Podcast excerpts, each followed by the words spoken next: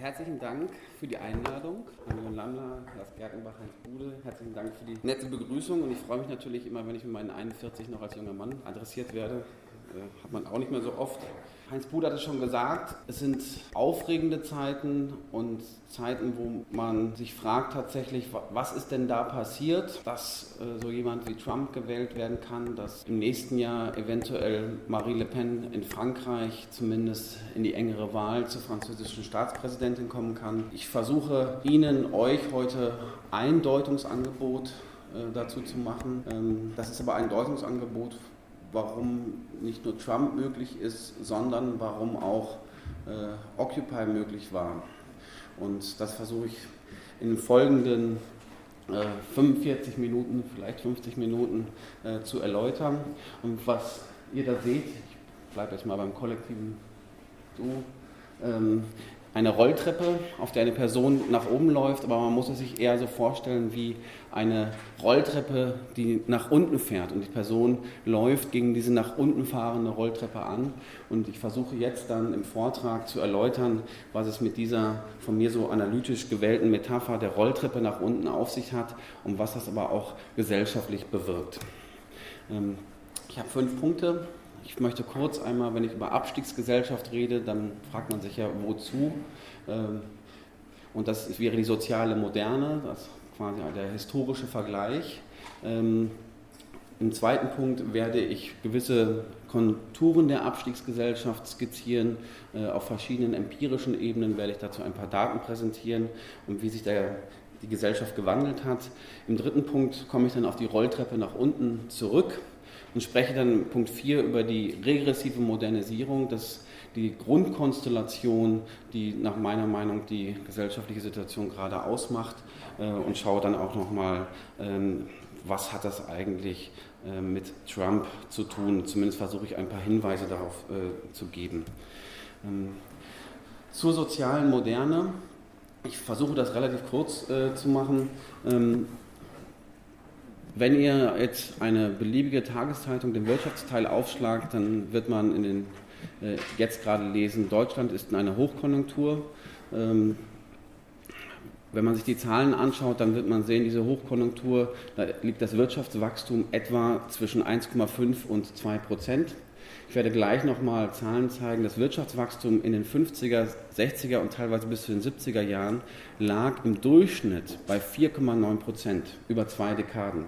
Das heißt, die soziale Moderne, die Nachkriegszeit war eben gekennzeichnet von einem sehr, sehr starken Ausbau der ökonomischen äh, Ressourcen. Und das war auch die Zeit, wo es einen kollektiven Aufstieg der Arbeiterschaft gab und wo dieser gelingen konnte, das hat sich nicht nur in den Entgelten gezeigt, äh, sondern auch, dass sich die gesamte Lebensführung für die Unterklassen in Deutschland, für die eh, dann ehemaligen Unterklassen verändert hat.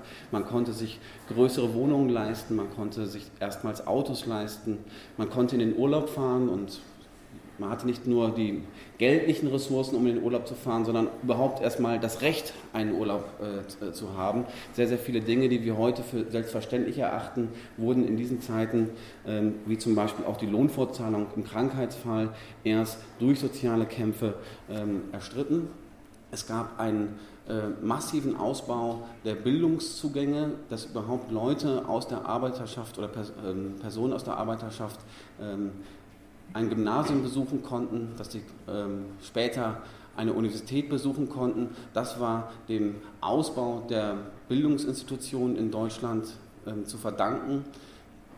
Auch das war damals nicht ganz äh, unproblematisch. Ich glaube, Kassel ist ja auch eine der, Reform, der sogenannten Reformuniversitäten. Äh, ich komme aus der Nähe von Dortmund und Bochum. Ähm, da hat man damals in dieser Konstellation, hat sich äh, Opel massiv gegen die Bochumer Universität gewehrt, weil die gesagt haben, diese Universität, da gehen zu viele Arbeiterkinder dann studieren, uns fehlen die Arbeiter. So können sich tatsächlich die, die Zeiten dann auch ändern. Ähm, zu diesem kollektiven Aufstieg in verschiedenen Dimensionen. Dazu gehört natürlich der Ausbau des Sozialstaates und vor allem die Dominanz des Normalarbeitsverhältnisses. Und das Normalarbeitsverhältnis, das ist sehr interessant daran, ist im Grunde ein Krisenbegriff. Man hat das in den 50er, 60er und 70er Jahren, so normal war das, gar nicht empirisch erfasst. Erst in den 80er Jahren, als man gemerkt hat, auf dem Arbeitsmarkt, da verändert sich was, da kommen neue Beschäftigungsformen dazu, hat man sich gefragt, was, was entsteht da und hat im Grunde da erst diesen Normalitätsbegriff entwickelt. Das heißt, als man sich dann gefragt hat, wie hat sich der Arbeitsmarkt historisch entwickelt, konnte man gar keine genauen Daten präsentieren, weil man es nicht wusste, sondern musste eine Historikerkommission einsetzen, die gesagt hat, etwa 80, wahrscheinlich eher 90 Prozent aller Beschäftigungsverhältnisse in den 60er Jahren waren sogenannte Normalarbeitsverhältnisse, das heißt ein Beschäftigungsverhältnis, was unbefristet ist, ein, unbefristeter Vertrag, der dem Kündigungsschutz unterliegt und einen gewissen Grad an sozialer Würde, sozialer Integration und teilweise auch betrieblicher Mitbestimmung erlaubt. Dieses Normalarbeitsverhältnis, ähm, wenn man es genau bestimmen wollte, müsste man mal sagen, es war in dieser Zeit vor allen Dingen ein männliches Arbeitsverhältnis. Das ist der zentrale Grund, warum man auch diese soziale Moderne eben nicht einfach als ein goldenes Zeitalter äh, bezeichnen sollte, als ein, als ein Zeitalter, wo es nur sozialen Fortschritt gab, sondern dieses Zeitalter, diese soziale Moderne war durchwirkt von ihren eigenen Widersprüchen. Das heißt, der Fortschritt war vor allem der, der Fortschritt für die, männlichen für die männlichen Industriearbeiter. Es galt gleichzeitig das sogenannte männliche Ernährermodell, das heißt, von den Frauen wurde erwartet, dass sie den Haushalt führten und die Kinder erzogen und eben nicht zur, äh, zur Arbeit gingen. Man hatte sehr, sehr starke familiäre Hierarchien und Rollen, sehr, sehr starke gesellschaftliche ähm, Autoritäten und Hierarchien. Bis, glaube ich, 1969 wurde das Gesetz zur Homosexualität äh, noch umgesetzt. Das heißt, äh, man konnte wegen Homosexualität noch eingesperrt äh, werden. Es wurde erst in den 70er Jahren abgeschafft. Ähm, wenn man jetzt von, das kennt man wahrscheinlich nur noch aus den Liedern von Tonsteine Scherben oder Geier Sturzflug, ähm, das Leben ist süß, süß wie Maschinenöl. Das heißt, der, das, der, der Betrieb war damals auch kein, kein Ort, wo man tatsächlich besonders flexibel und autonom agieren konnte, ähm, sondern die Betriebssirene hat damals morgens um 8 oder um 9 gedröhnt und dann um 5 oder 6 Uhr wieder nochmal gedröhnt und dann war die Arbeitszeit vorbei. Aber das heißt, das, auch das Arbeitsleben war sehr, sehr hierarchisch strukturiert.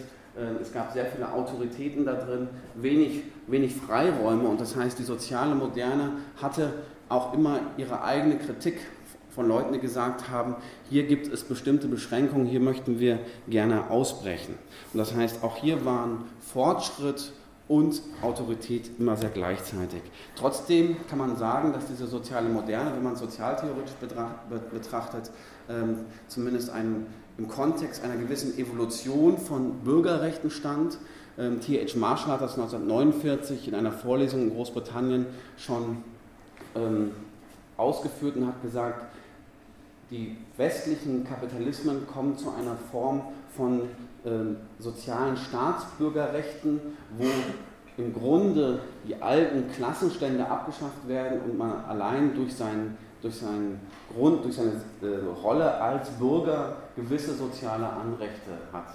Gegenüber dem Gesundheitssystem, der NHS wurde damals gegründet in Großbritannien, der relativ universell und frei zugänglich war, steuerfinanziert ähm, aber auch, dass man überhaupt so etwas hatte wie Arbeitslosenhilfe, eine Sozialhilfe. Das sind im Grunde alles Produkte der sozialen Moderne. Man darf das nicht ganz so evolutionär sehen, dass auf die zivilen, die politischen, später die sozialen Staatsbürgerrechte gefolgt sind. In Deutschland war dieser Prozess teilweise umgekehrt, aber zumindest hat es diese Komponenten.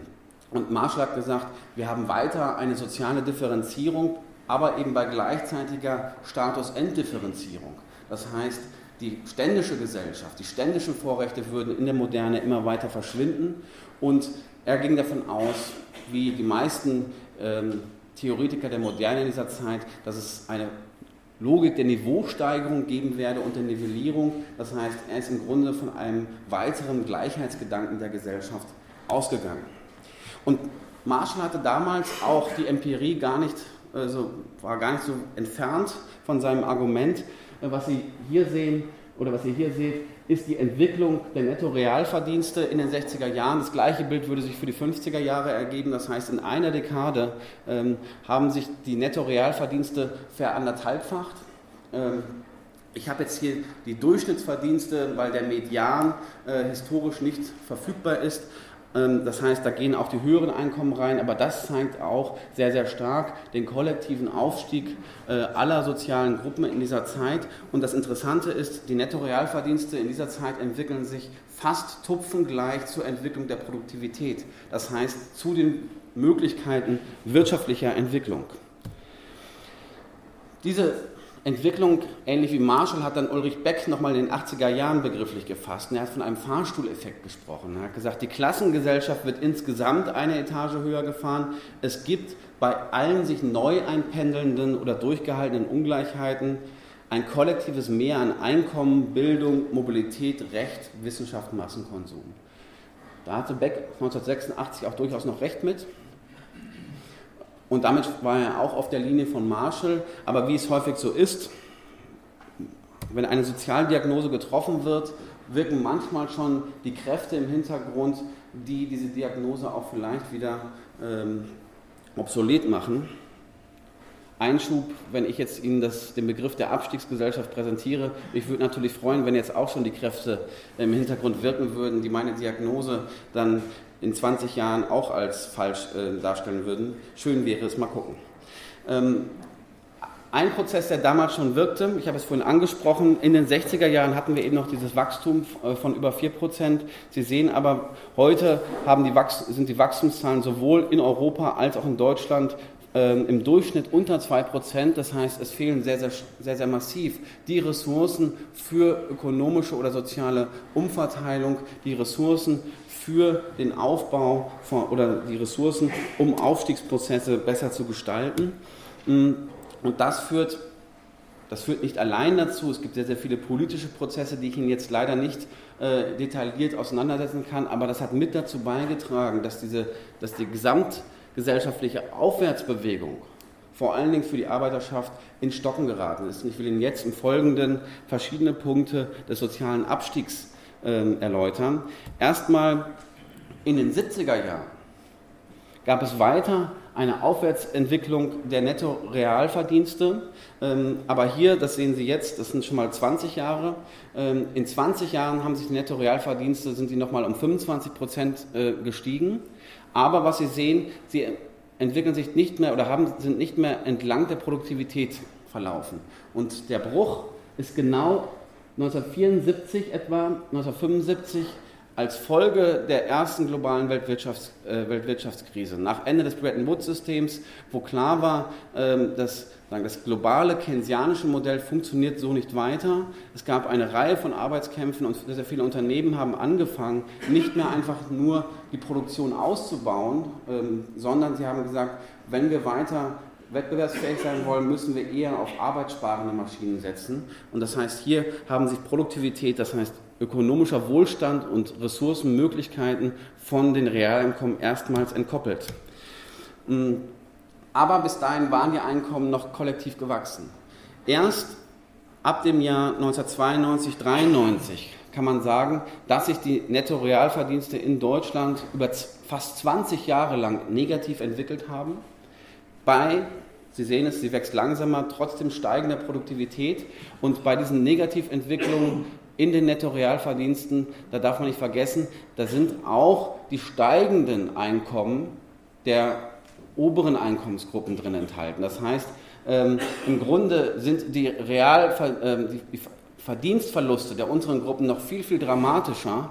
Äh, das wird aber eben durch den Durchschnittswert ausgeglichen, weil da eben die oberen Einkommensgruppen drin sind. Aber kollektiv kann man sagen, 20 Jahre lang über alle abhängig, ähm, einkommensabhängige Arbeit ein relativer Abstieg. Das kann man auch in der Lohnquote sehen. Das ist etwas so eine, eine Art Verteilungsdimension, wenn man sich das Bruttoinlandsprodukt, das kann man auch als, Volksverm äh, als Volkseinkommen fassen, das ist das Bruttoinlandsprodukt äh, minus, die äh, minus die Abschreibung. Und äh, das kann man in zwei Größen aufteilen. Einmal die Gewinne, die Gewinnquote, das sind die Einkommen aus unselbstständiger Arbeit, Vermögen, Zinsen, also sagen die Einkommen, die eher der wohlhabende Teil der Bevölkerung hat, und die Einkommen aus abhängiger Arbeit. Ähm, und was Sie sehen, es ging sehr, sehr lange, ungefähr bis Anfang der 80er Jahre, konnten die Arbeitnehmer in Deutschland ihren Anteil am Gesamtwohlstand, der jedes Jahr erwirtschaftet wurde, erhöhen. Erst 1982, als Helmut Kohl Kanzler wurde, gab es zum ersten Mal einen Rückgang in dieser Verteilungsrelation und später 2003 nach, nach, nach der Verkündung der Agenda 2010 gab es einen sehr, sehr dramatischen Einschnitt in der Lohnquote. Das heißt, von dem Höhepunkt 73,6 Prozent gab es einen Rückgang auf 63,2 Prozent im Verlauf von etwa 25 Jahren. Steigen denn jetzt alle ab?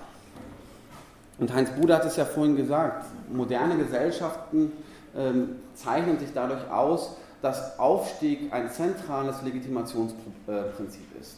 Aufstieg über Leistung, über Fähigkeiten. Jeder, der sich anstrengt, sollte aufsteigen können. Man könnte sagen, das Legitimationsprinzip moderner Gesellschaften ist, moderner Marktgesellschaften, jeder, gleichwohl nicht alle, sollten aufsteigen können. Und hier ist, das, hier ist es etwas knifflig gewissermaßen.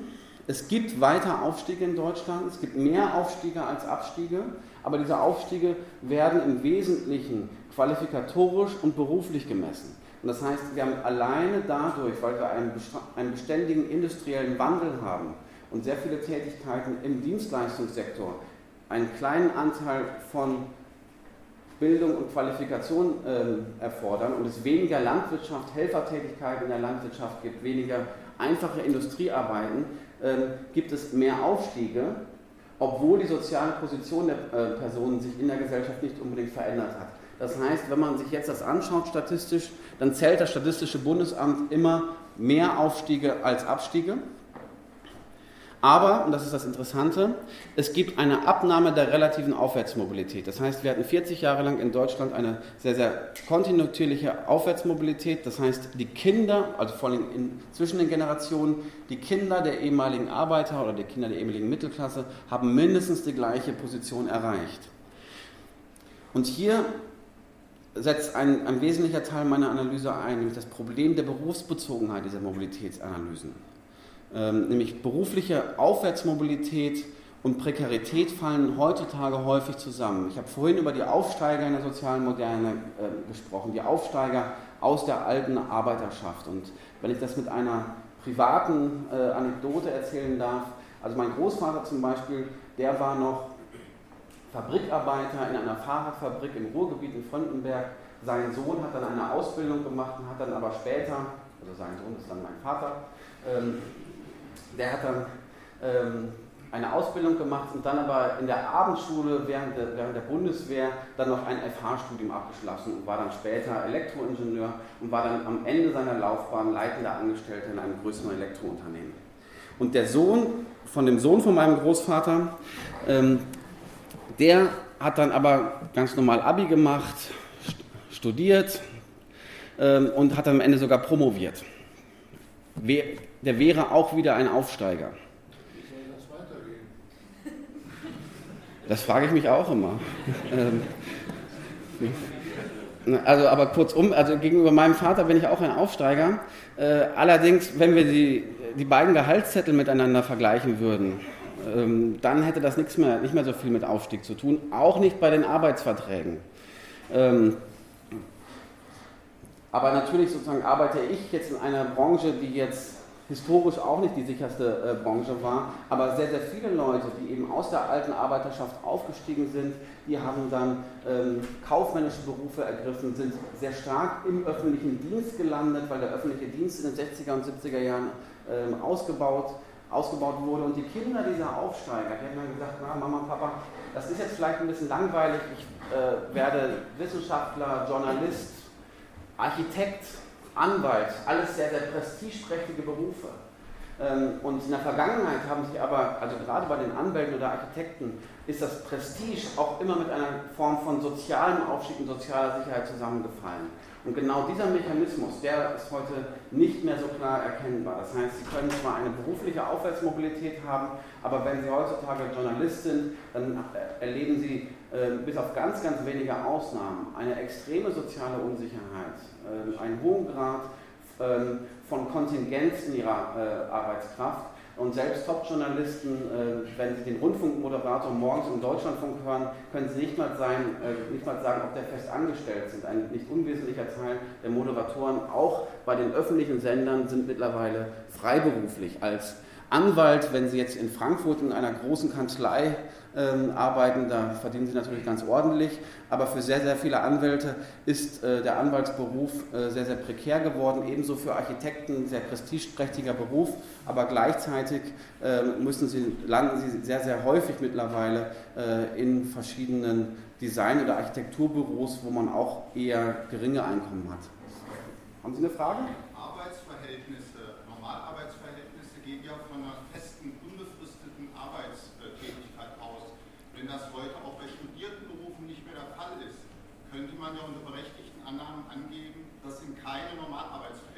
Ja. Und insofern ja auch in gewisser Weise prekär, ja. obwohl studiert, wie auch immer abgeschlossen und demnach schlechter gestellt, auch beruflich, als in gewisser Weise andere, unabhängig vom Einkommen, unabhängig nur von den Stunden. Nur mal, wenn man das guckt. Und dann wäre es ja in dem Sinn wieder auch nicht unbedingt nur ein Aufstieg. Das ist genau der Punkt, den ich machen wollte. äh, aber Sie haben das jetzt wunderbar zusammengefasst, nämlich der, der Aufstieg in die prestigeträchtigen Berufe ist eben nicht mehr gesichert. Und er bringt eben nicht mehr einen sozialen Aufstieg in diesen Automatismus mit sich. Ähm, und das ist dann die Frage der Prekarität. Wir haben, ähm, vorher habe ich gesagt, einen Arbeitsmarkt gehabt, wo etwa 80, wahrscheinlich eher 90 Prozent der Arbeitsverhältnisse Normalarbeitsverhältnisse sind. Ähm, heute haben wir einen, einen sehr starken Normierungsverlust des Normalarbeitsverhältnisses. Das geht über alle Berufsgruppen hinweg. Ähm, das Prekarität hat auch eine ein Bias zur sozialen Position, zur sozialen Klasse. Das heißt, in den unteren sozialen Klassen gibt es deutlich mehr prekäre Arbeitsverhältnisse, aber die gibt es auch in anderen Berufsgruppen. Insgesamt sehen wir einen starken Anstieg von Leiharbeit, Befristung und Soloselbstständigkeit in den letzten Jahren. Zwei Zahlen. 1991 lag das Normalarbeitsverhältnis insgesamt auch noch bei 80 Prozent. Mittlerweile ist es auf 67, ich glaube aber den letzten Jahren leicht angestiegen, auf 68 Prozent gewachsen.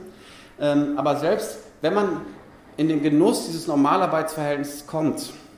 Das Normalarbeitsverhältnis selbst hat sich nochmal ge geändert. Es gibt sehr, sehr viele Normalarbeitsverhältnisse, gerade in den unteren Berufsgruppen, im Reinigungsgewerbe zum Beispiel, aber ähm, auch ähm, im Einzelhandel, wo man mit so einem ähm, Normalarbeitsverhältnis so wenig am Ende des Monats verdient, dass man berechtigt ist, staatliche Transferleistungen in Anspruch zu nehmen. Wir reden über etwa 800.000 bis 1 Million äh, äh, Personen, die trotz einer unbefristeten Stelle sogenannte Aufstocker sind. Und ähm, beim Statistischen Bundesamt gibt es dann auch immer die entsprechende Jubelprosa, verzeihen Sie mir die Polemik, aber wo dann immer gesagt wird, ja, wir haben mehr Normalarbeitsverhältnisse. Äh, wenn man genauer hinschaut, ähm, sieht man, dass ähm, die Anzahl der Vollzeitstellen weiter zurückgegangen ist. Der, der Anstieg der Normalarbeitsverhältnisse in den letzten Jahren ähm, erklärt sich fast vollständig durch den Anstieg von Teilzeitbeschäftigung. Das heißt, mit 21 Stunden ist das schon ein Normalarbeitsverhältnis. Das ist meistens weibliche Beschäftigung und dann sagen Statistiker, ja, das machen die Frauen doch freiwillig. Ähm, das mag für bestimmte Familienverhältnisse äh, gelten, aber ich habe sehr intensiv im Einzelhandel geforscht und da ist es tatsächlich ein Disziplinierungs- und Herrschaftsinstrument, nur Teilzeitbeschäftigung einzusetzen, weil man Teilzeitbeschäftigte viel, viel flexibler behandeln kann und übrigens bei den Eingruppierungen dann immer sparen kann. Nämlich gerade jemand, der nur 21 Stunden arbeitet, man sagt, na, da kriegst du halt eben nicht die mittlere oder die höhere Gehalt, äh, Gehaltsgruppe, ist in sehr, sehr vielen Branchen verbreitet. Das heißt, selbst die Normalarbeitsverhältnisse, die es gibt, muss man immer noch mal schauen, wie sieht das denn da genau aus. Generell kann man sagen, dass für fast alle Berufsgruppen diese klassische biografische Laufbahn von ich trete in einen Betrieb ein, mache vielleicht eine Ausbildung oder habe vorher studiert und dann bleibe ich sehr lange in diesem, in diesem Betrieb und irgendwann bin ich 65 geworden äh, und gehe aus diesem Betrieb raus. Das muss man auch nicht gemocht haben. Also es gibt natürlich sehr, sehr viele Gründe, warum man nicht immer in einem Betrieb sein möchte, aber es gibt viele Leute, die, die schätzen auch eine gewisse Kontinuität in, in ihrem Leben. Ähm, es hat sich deutlich mehr Diskontinuität in die beruflichen Laufbahnen hineingebracht. Diskontinuität, das heißt, man, eine Phase von einem festen Beschäftigungsverhältnis wird abgelöst von einer Prekarität, von einem prekären Beschäftigungsverhältnis, unterbrochen von Arbeitslosigkeit. Die Zunahme von Statusinkonsistenz, Personen, die sehr gut qualifiziert sind, äh, aber nicht einen Job finden, ähm, der ihrer Qualifikation entspricht. Äh, Einschub, gerade in dem, ich habe eine empirische äh, Studie zu Occupy gemacht und wir haben Occupy-Teilnehmer befragt und gerade bei Occupy waren es übermäßig viele Teilnehmer, die prekäre Beschäftigungsverhältnisse hatten und eben überqualifiziert waren für ihre Beschäftigungsverhältnisse. Generell kann man sagen, die Zwischenzonen auf dem Arbeitsmarkt haben sich vergrößert. Zwischenzonen heißt, man hat nicht mehr eine, im Lebenslauf eine, eine lange Linie der Sicherheit. Und für die jungen Menschen die stabile Umlaufbahn, das heißt das Alter, bis man einen sicheren Job hat, irgendwann hat man ihn häufig erreicht, das hat sich nach hinten verschoben, ist jetzt erst mit in den 30er Jahren. Man, ich komme gleich noch dazu, man könnte ja sagen, 67% Normalarbeitsverhältnisse, selbst wenn es da so ein paar Niedriglohnarbeitsverhältnisse dazu gibt, das ist doch immer noch viel Stabilität. Ist es auch, aber ist auch ein Problem. Aber dazu gleich. Ähm, der letzte empirische Punkt, ähm, Sie haben sicher davon gehört, es gibt eine Destabilisierung der Mitte.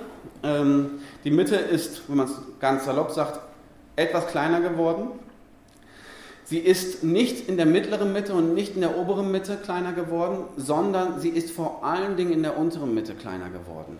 Also die Bereiche, wo es die Aufstiege aus der Arbeiterschaft gab, aus, dem, aus, dem, aus der sozialen Unterklasse hinein, wo die kleinen Aufstiege waren, die kleinen Wege zur sozialen Sicherheit, genau da zeichnet sich ab, eine neue Form von Unsicherheit. Und hier sehen wir auch so etwas, das wäre mein nächster Punkt, von neuen Klassenstrukturierungen, weil es auch gleichzeitig mehr Abstiege aus der Mitte gibt, aber auch weniger Aufstiege. Also sehr viel, wenn ich über Abstiegsgesellschaft äh, rede, heißt das, es gibt weniger Aufstiege nach oben, weniger Aufstiegsmöglichkeiten über Bildung und über Leistung. Und das heißt, zwischen der Mitte und der Unterklasse entsteht eine neue soziale Schließung. Und deshalb würde ich dazu tendieren, auch wieder von neuen Klassenstrukturierungen zu sprechen. Die deutsche Soziologie war äh, in, seit dem Zweiten Weltkrieg sehr gut darin, äh, immer wieder das Ende der, der, der, Klassen in verschiedensten Facetten auszurufen. Ähm, ich würde sagen, die Klassen waren sowieso nie weg, man hat sie nur zwischenzeitlich weniger gesehen. Äh, und mein Vorschlag wäre tatsächlich angesichts dieser sozialen Entwicklung wieder von neuen Klassen zu sprechen, neuen Klassenstrukturierungen zu sprechen. Ähm, aber da kann man eigentlich verschiedene Positionen, Elemente miteinander ähm, verbinden, nämlich Status- und Marktpositionen Ausbeutung und Herrschaften, das sehen Sie gerade in den Dienstleistungsbereichen. Äh, Heinz Bude hat vor ein paar Jahren oder noch kürzlich eine Arbeitsgruppe zum Dienstleistungsproletariat geleitet, eine, eine Forschergruppe. Und da sieht man sehr, sehr stark diese Klassenstrukturierung. Aber diese Klassenstrukturierung, das wäre ein zentraler Punkt. Die sind eben nicht die Rückkehr eines weißen Industriemechanikers, also sozusagen das Bild von Kettenfett und Blaumann, sondern gerade die neuen Unterklassen, die wir sehen, sind sehr, sehr, sehr, sehr stark verbunden mit geschlechtlichen und ethnischen Diskriminierungen. Fast das, der gesamte Servicesektor, fast das gesamte Reinigungsgewerbe ist weiblich und migrantisch. Und genau in diesen Bereichen, da kumulieren sich diese Diskriminierungen und diese Mechanismen. Das heißt, wir können heute Klasse nicht mehr ohne Geschlecht und Ethnie denken. Das, äh, genau, das kumuliert sich in diesen Bereichen. Ich komme jetzt zu dieser Rolltreppe nach unten. Man kann natürlich sagen, 67 Prozent ist immer noch stabil, aber Gesellschaft funktioniert so nicht. Gesellschaft funktioniert sehr, sehr stark über soziale Beobachtung. Soziale Beobachtung, das machen Sie hier unter den Kommilitonen, das machen Sie im Freundeskreis, das macht man im Betrieb. Ich habe sehr viel in der Automobilindustrie, aber auch im Dienstleistungsgewerbe geforscht und der Einsatz von Leiharbeitern war da sehr, sehr prägend. Da haben tatsächlich Leiharbeiter am Band oder in der Firma die gleiche Tätigkeit ausgeübt wie die Stammkräfte. Die Stammkräfte waren sehr, sehr sicher, die waren tariflich sehr gut geschützt. Die Leiharbeiter haben aber 30 Prozent, teilweise 40 Prozent weniger verdient und sie waren eben kein Mitglied des Unternehmens, hatten keine Sicherheit, sondern waren ein Sachmittel.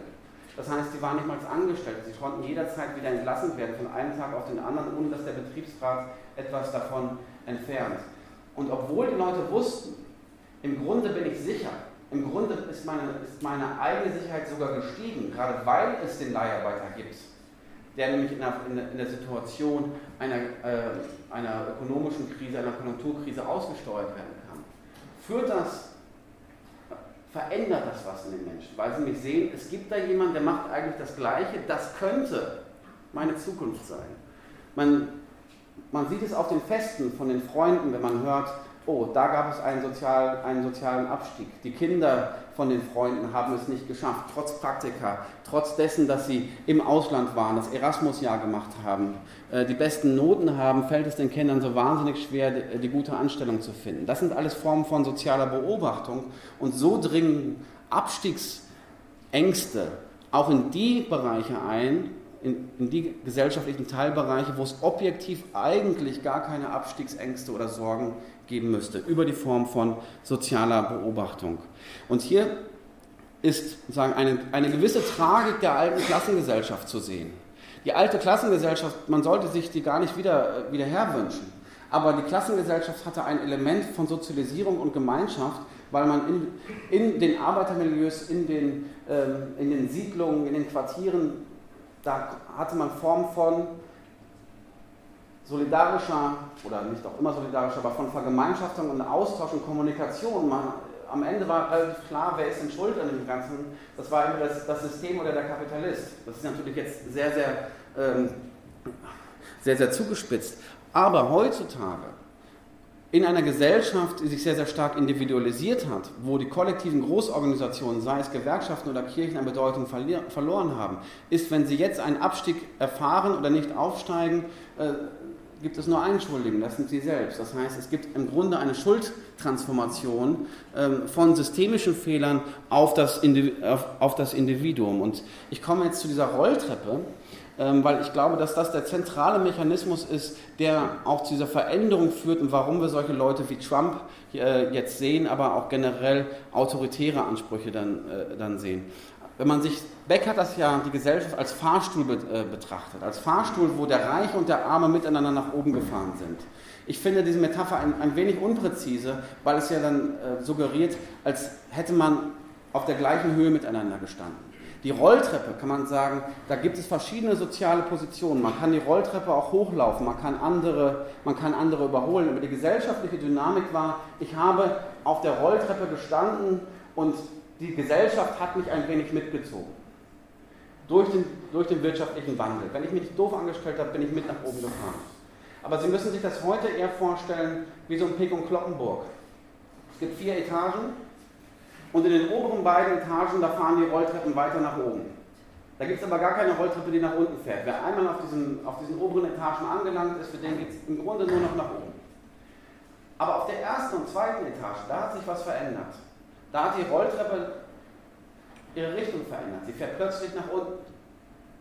Und was passiert, wenn diese Rolltreppe nach unten fährt? Ich weiß nicht, ob Sie das mal oder ihr das mal gemacht habt. Ich, als Kind habe ich es häufiger gemacht, wenn ich mit den Eltern im Kaufhaus war. Ich bin die Rolltreppe, die nach unten fuhr, nach, nach oben durchgelaufen. Habe ich meistens geschafft. Was war der Effekt oben? Man war irgendwie euphorisiert, aber auch ein wenig außer Puste. Was passiert denn jetzt? Und das, das ist der entscheidende Unterschied wenn man nicht mal eine Rolltreppe, die nach unten fährt, einmal nach oben läuft, sondern wenn sich für viele Menschen dies als Dauerzustand zeigt. Wenn sie das Gefühl haben, den Eindruck haben, die Gesellschaft funktioniert so, die Rolltreppe fährt immer nach unten und ich muss diese nach unten fahrende Rolltreppe jeden Tag, ich muss dagegen anlaufen. Das heißt nicht, dass man zwangsläufig absteigt. Man kann gegen die Rolltreppe anlaufen, man muss aber mehr machen.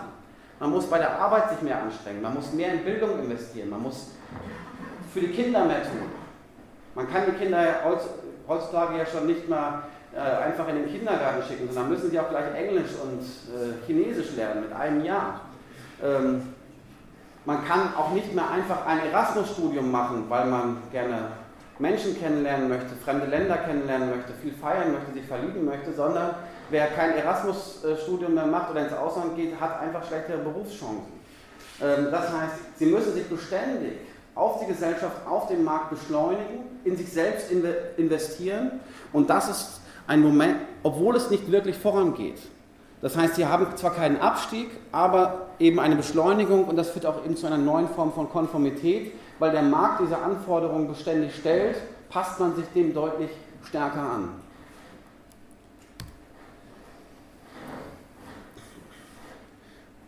Und wenn Sie aber auf dieser Rolltreppe stehen, die nach unten fährt, und Sie laufen da entgegen, was macht das mit einem? Man kommt aus der Puste, man wird nervös, man hat Angst vor dem Abstieg und die Leute, die neben einem stehen, man findet das, man findet das nicht mehr so gut, wenn man sie, ähm, ähm, man findet das nicht mehr so gut, wenn sie einen überholen oder neben einem stehen. Und Sie müssen sich das jetzt ein wenig so vorstellen, ähm, also auch gerade bei der Frage des neuen Rassismus.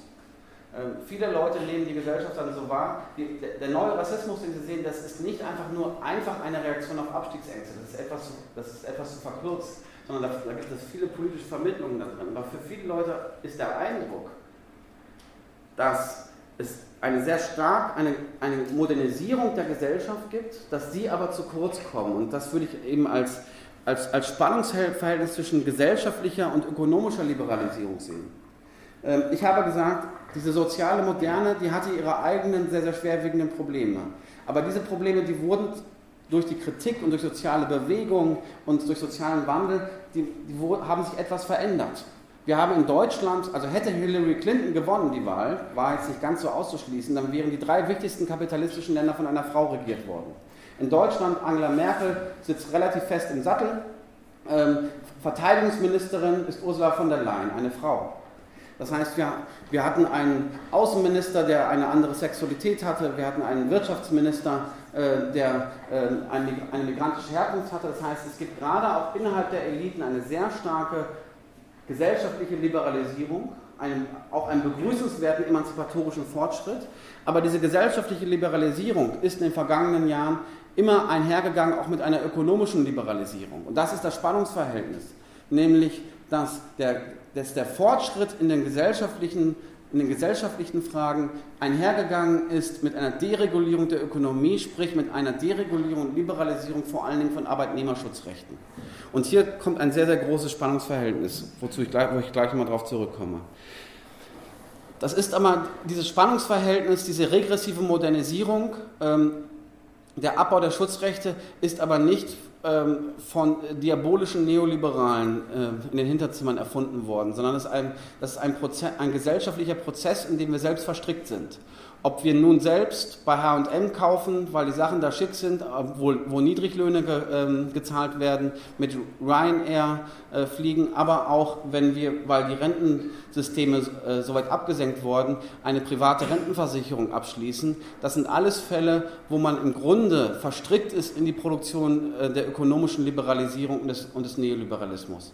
Und das sieht man auch auf der betrieblichen Ebene in, in, vielen Fällen, dass die legitime Kritik an betrieblicher Herrschaft und Autorität immer in einen im Grunde dreckigen Drill oder in einen Trade-off gepackt wurde, nämlich dass mehr Flexibilität damit verbunden war, dass man weniger sozialen Schutz hatte. Also gerade sehr, sehr viele Kreativberufe, wo Menschen eine große intrinsische, Motivation hatten eine, und auch die Freiheit haben wollten und brauchten, sich kreativ beruflich auszudrücken, waren immer mehr, immer mehr damit verbunden, ähm, dass es einen geringeren, einen geringeren sozialen Schutz gab. Wir haben ein Bildungsparadox und auch hier kann man sagen, das ist ein, ein im Grunde im Anschluss an die, an die ältere und neuere kritische Theorie. Der emanzipatorische Fortschritt besteht darin, dass es mehr Bildung gibt, dass es mehr Qualifikation gibt. Das, 2016 ist das Jahr, wo es mehr Hochschüler, Studenten gibt als jemals zuvor. Gleichzeitig ist es aber so, dass die Anzahl der guten Jobs immer weniger wird. Das heißt, die Dividende für das Hochschulstudium nimmt relativ ab. Wenn Sie in den 50er und 60er Jahren oder wenn ihr in den 50er und 60er Jahren äh, zur Universität gegangen wäret, dann hättet ihr wahrscheinlich oder mit einer gewissen Wahrscheinlichkeit auch bei den 68er mitgemacht, weil man der Überzeugung war, ist egal, wenn ich jetzt zwei Jahre nicht, äh, nicht studiere, ich bekomme nachher ohnehin den guten Job.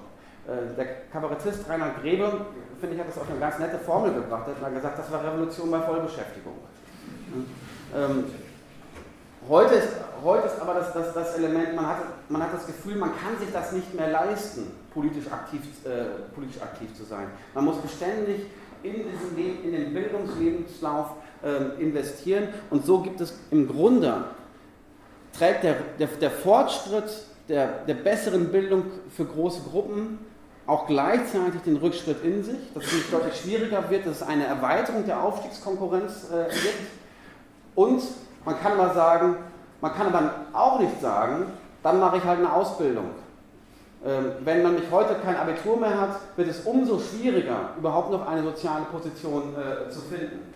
Ähm, ich weiß sozusagen, dass, das, dass meine Erzählung immer relativ sentimental klingt, aber es, ähm, in den 50er und 60er Jahren war es als ungelernter Arbeiter, benutze hier bewusst die männliche äh, Form, weil es eben auch damals vor allem um die Männer ging, äh, möglich, in die Fabrik der Region zu gehen und dort eine Anstellung zu finden, auch als ungelernter Arbeiter zumindest genug Geld zu verdienen, um ein kleines Häuschen am Stadtrand zu haben, was auch die Familie durchgebracht hat. Über den industriellen Wandel werden Sie als ungelernter Arbeiter oder Arbeiterin keine Anstellung in irgendeiner Fabrik äh, mehr finden, maximal nur, noch als, maximal nur noch als Leiharbeiter. Also weder mit Bildung und erst recht nicht ohne Bildung ist der Aufstieg möglich. Und das ist die Emanzipation, die den Rückschritt in sich trägt.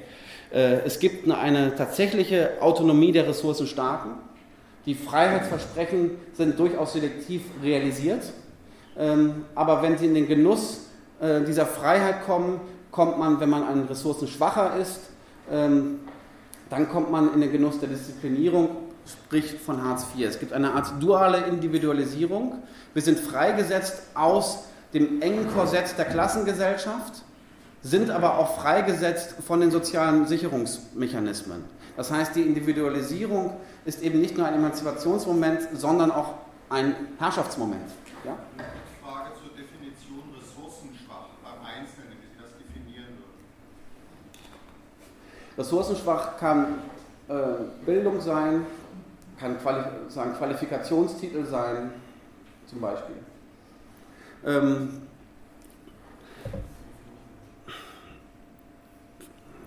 Wenn wir uns die Gerechtigkeitspolitik der Gesellschaften anschauen, dann war die damalige Politik der, der Entwicklung eine Politik der, so hat es François Dubé gesagt, eine Politik der Positionsgleichheit. Das heißt Positionsgleichheit in dem Sinne, dass man eine vermehrte Chancen auch damit verbunden hat, dass es eben Ressourcen geben muss, Positionen geben muss, wo man das entwickeln kann. Das heißt, wer beständig in Armut ist, der kann sich nicht besonders gut weiterbilden. Und das heißt, soziale Sicherheit ist, und ist eine Voraussetzung dafür, um sich weiterzuentwickeln. Heute ist das Modell der radikalen Chancengleichheit. Das, äh, die Gesellschaft ist im Grunde, soll wie ein fairer Wettkampf organisiert sein. Aber diese fairen Wettkampfkriterien ignorieren sehr, sehr häufig, dass die Voraussetzungen ganz unterschiedlich sind. Das hat Pierre Bourdieu schon in den 70er Jahren äh, ge gezeigt dass man nämlich aus den Haushalten, wo man einen gewissen kulturellen Hintergrund mitbekommt, wo man mit klassischer Musik, mit den entsprechenden Manieren, mit dem entsprechenden Geschmack ähm, verteilt wird, dass man dort ein deutlich besseres Vorkommen hat. Und unsere Gesellschaft der radikalen Chancengleichheit entpuppt sich dadurch im Grunde nur als eine Gesellschaft, wo die Chancengleichheit im Grunde die bevorzugt, denen es ohnehin schon besser geht. Und hier kommen wir jetzt auch wieder zu dem Punkt, der Trump betrifft. Wir haben im Grunde eine Gleichzeitigkeit von horizontalen Gleichstellungen und vertikaler Ungleichheit. Während man sehr, sehr erfolgreich war, Gruppen, die vorher diskriminiert waren, in gewissen Bereichen gleichzustellen. Ich habe erwähnt, wir haben eine Kanzlerin, wir werden bald ähm, wir werden bald ein Gesetz haben für eine Frauenquote äh, in, bei, DAX, bei, den DAX-Vorständen. Ähm, generell sozusagen haben Frauen bessere Chancen auf dem Arbeitsmarkt. Ich bin mir bewusst, es gibt nach wie vor den Gender Pay Gap und äh, sozusagen hat auch nicht besonders abgenommen. Aber gleichzeitig hat sich die Erwerbsposition von Frauen verbessert. Allerdings vor allen Dingen in den oberen Bereichen. Nämlich in keiner Gruppe hat die Ungleichheit so stark zugenommen wie in der Gruppe der Frauen es gibt mehr gut verdienende Frauen, gleichzeitig aber auch mehr schlecht verdienende Frauen, die extreme Diskriminierung auseinandergesetzt haben. Das heißt, mit der horizontalen Gleichstellung haben sie eine stärkere vertikale Ungleichheit.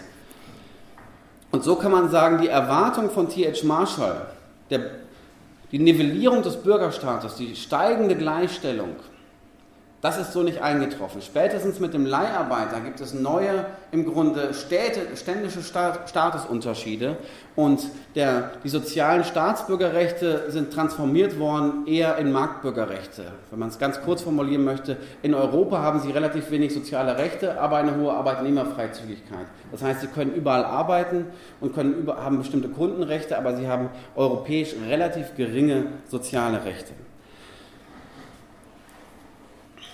Vorletzte Folie. Ähm, was macht das Ganze aber so, dass wir es mit, zwar auch mit linken, emanzipatorischen, progressiven Bewegungen zu tun haben, wie Occupy, den Indignados, neuen gewerkschaftlichen Kämpfen, aber dass sich das Ganze auch häufig so autoritär ausdrückt. Und ich glaube, erstmal hat die Ökonomie etwas sehr, sehr Autoritäres bekommen. Und also bekommen sage ich, also wenn man es mit Axel Honneth folgt, dann hat er gesagt, der Markt war historisch mal ein Befreiungsprodukt aus den ständischen Verhältnissen. Man muss mit dieser Analyse nicht unbedingt übereinstimmen, aber zumindest kann man sagen, der Markt heute ähm, ver versprüht einen sehr, sehr autoritären Geist der Alternativlosigkeit. Alles wird nach der ökonomischen Nützlichkeit und nicht nach der gesellschaftlichen Nützlichkeit bemessen und nach einer gewissen Ressourcenknappheit.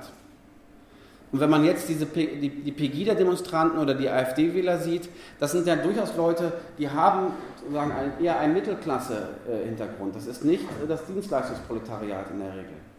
Aber für die ist die gesellschaftliche Wahrnehmung dann so, wie, wie, die Gesellschaft ist im Grunde ein Kuchen, der nicht mehr wächst. Und um diese Kuchenstücke gibt es einen größeren Kampf. Und dann kommen die Migranten dann daher oder die, die Flüchtlinge und denen wird dann von außen noch von, von Frau Merkel ein extra Stück Kuchen dann äh, dann, dann, zugeteilt. Und dabei sind diese Leute dann ja auch nochmal ökonomisch, äh, ähm, sozusagen, verhalten sich nicht konform. Zu dieser, zu dieser marktkonformen Demokratie, dem Autoratismus des Marktes, kommen vor allen Dingen auch äh, normative Unordnungen. Wer hätte vor zehn Jahren gedacht, ähm, dass die CDU die Wehrpflicht abschafft, die Kernenergie äh, beerdigt ähm, und, und sozusagen eine verhältnismäßig progressive Familienpolitik macht, Betonung verhältnismäßig, es gibt ja noch die CSU. Ähm, und wer hätte vor 20 Jahren gedacht, dass es ausgerechnet die SPD ist, die den Sozial äh, sehr, sehr stark in den Sozialstaat eingreift und dort die sozialen Rechte äh, beschneidet? Das heißt, sehr, sehr viele Elemente von sozialer Massenintegration über, über, die großen, äh, über die großen Systemparteien, die CDU und die SPD, die finden nicht mehr statt. Und sie können manchmal, wenn sie die Augen schließen ähm, und sich die politische Rhetorik anschauen, äh, weiß man gar nicht, wer redet denn da eigentlich. Meistens hört man da etwas über Mitte und Bildung sichert den Aufstieg. Das sagen alle. Ähm, aber das führt eben auch zu dieser Krise der Repräsentation, dass gerade Leute mit einem gewissen Unbehagen in der Gesellschaft keinen Adressaten äh, mehr finden, sondern sie finden immer nur noch eine technische Intelligenz, wie zum Beispiel dann bei Hillary Clinton. Und das, diese radikale Mitte versteht sich auch eben als jenseits von links und rechts. Gerhard Schröder hat gesagt, es gibt keine linke Wirtschaftspolitik, es gibt nur moderne und nicht moderne Wirtschaftspolitik. Und das heißt, gerade die Eliten und die Protagonisten der Parteien haben die Unterschiede selbst verwischt. Und das heißt, wenn wir heute so etwas wie normative Unordnungen sehen, dann hat das auch etwas mit der Geschichte der politischen Repräsentation äh, zu tun. Ähm, und zu diesen normativen Unordnungen, das führt dann eben auch zu einer Gesellschaft der relativ diffusen Angst, weil man gar nicht mehr weiß, sagen, es ist eine beständige Überforderung, wo es relativ wenige Antworten drauf gibt. Finanzkrise, ökologische, äh, ökologische Krise, demografische Krise. Das heißt, es gibt beständige Krisendiskurse, wo sehr, sehr viele Leute äh, gar nicht mehr bestimmen können, welchen Ort und welche Identität sie in der Gesellschaft haben. Und dazu kommt, und das, ist, das sieht man jetzt leider bei Pegida und bei, bei Trump, eine gewisse Verwilderung des sozialen Konflikts, ähm, weil sehr, sehr viele der alten Konfliktakteure nicht mehr die Kraft haben, diese Konflikte auszutragen und für eine gewisse Massenintegration äh, zu sorgen, ähm, findet ja nicht deshalb weniger Konflikt statt, sondern der Konflikt verlagert sich. Und dieser Konflikt individualisiert radikal. Die Menschen fühlen sich eben alleingelassen und das führt zu einer anomischen Konstellation, wo etablierte Normen nicht mehr, um, äh, nicht mehr unbedingt greifen. Ähm, das könnte man auch nochmal sehr detailliert in Richtung ähm, äh, Facebook-Trolling äh, ähm, etc. Äh, diskutieren. Ich kann das jetzt aber leider nur andeuten. Und, aber gerade etablierte Normen, wie zum Beispiel aber auch Aufstieg, Bildung, können auch zu Formen der Distinktion, der Desintegration sorgen. Wie der Beispiel auch bei, bei Trump. Also die Überheblichkeit, mit der die liberale Intelligenz die Trump-Wähler betrachtet hat und adressiert hat. Das war auch immer eine Form der, ähm, der Distinktion. Man hat immer gesagt, ihr, ihr seid doch gar nicht so klug, ihr seid doch im Grunde äh, rohe rohe Rednecks und sagen, deshalb ist eure Meinung nicht besonders, ähm, äh, nicht besonders relevant und äh, ein besseres Mittel als genau diese Form der Distinktion, um solche Leute zu den Rechtspopulisten zu treiben, kann man sich nicht vorstellen. Und das, das, ist, das ist die Grundkonstellation. Wir haben sehr, sehr stark individualisierte Statuskämpfe und einen marktkonformen Extremismus. Und ähm, das war es von mir. Insofern, dass wir leider über diesen Extremismus in eine sehr, sehr autoritäre Situation hineingeschlittert sind. Ähm, es hätte Möglichkeiten gegeben, das äh, zu verhindern, aber das ist im Moment leider die Situation, mit der wir äh, alle, leben, alle leben müssen. Aber zumindest kann man ja jetzt anfangen, gemeinsam darüber nachzudenken, wie man sowas ändern könnte. Vielen Dank.